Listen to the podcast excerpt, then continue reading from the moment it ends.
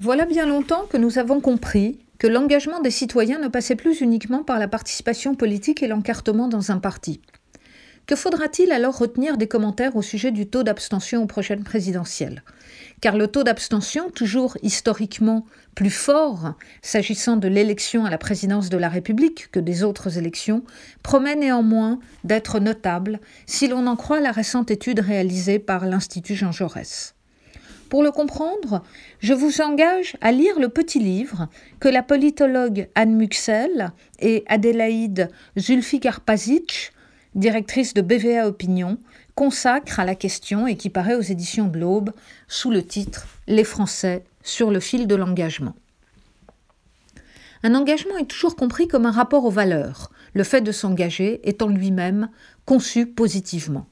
L'engagement permet à l'individu de donner un sens à son existence.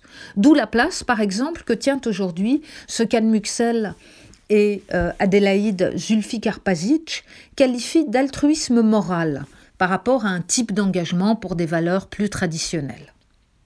Plus de 70% des Français se déclarent d'ailleurs engagés. Ils le sont individuellement plus que collectivement, ce que corrobore le fait que l'influence des proches s'avère ici plus déterminante que celle des intellectuels, voire même des réseaux sociaux et autres influenceurs.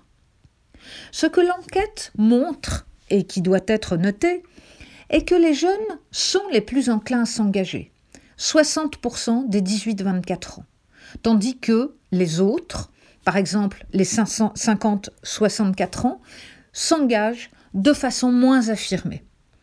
Ceci donc vient infirmer l'idée du manque d'appétence des jeunes pour l'engagement, mais aussi pour la vie politique, puisque, plus surprenant encore, on voit que 41% de ces mêmes 18-24 ans jugent efficace l'engagement dans un parti pour défendre ses idées, alors que 38% seulement des Français en moyenne jugent cet engagement dans un parti efficace.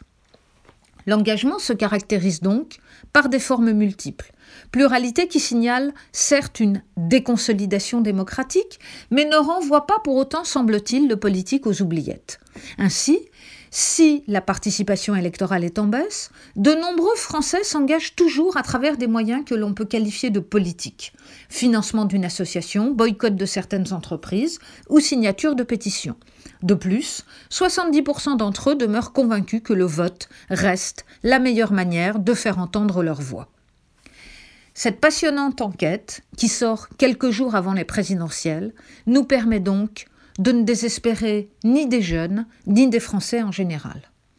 Il n'en demeure pas moins que les futurs dirigeants de notre pays sont face à un défi majeur. Ramener dans le giron de l'engagement politique les 29, Français des 29% des Français qui se qualifient comme distanciés et plus encore les 13% de ceux qui se caractérisent comme hors normes. Car, comme le constatait la philosophe Anna Arendt dans sa grande étude sur les origines du totalitarisme, ce sont bien ces portions de l'opinion méprisées par les partis traditionnels, car considérées comme étrangères à la politique, qui ont été, entre les deux guerres, les premières à s'inféoder au pouvoir totalitaire.